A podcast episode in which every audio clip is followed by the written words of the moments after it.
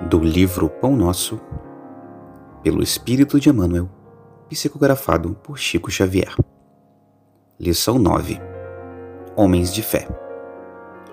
Todo aquele, pois, que escuta as minhas palavras e as pratica, assemelha-se a um homem prudente que edificou a casa sobre a rocha. Jesus, Mateus 7, 24. Os grandes pregadores do Evangelho sempre foram interpretados à conta de expressões máximas do cristianismo, na galeria dos tipos veneráveis da fé. Entretanto, isso somente aconteceu quando os instrumentos da verdade efetivamente não olvidaram a vigilância indispensável ao justo testemunho. É interessante verificar que o Mestre destaca, entre todos os discípulos, aquele que lhe ouve aos ensinamentos e o pratica.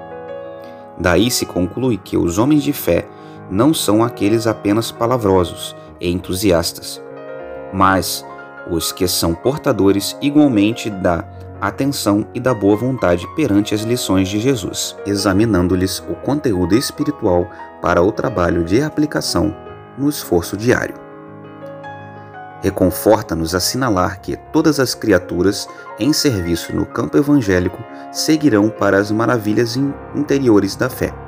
Todavia, cabe-nos salientar em todos os tempos o súbito valor dos homens moderados que, registrando os ensinamentos e avisos da Boa Nova, cuidam desvelados da solução de todos os problemas do dia ou da ocasião sem permitir que as suas edificações individuais se processem longe das bases cristãs imprescindíveis.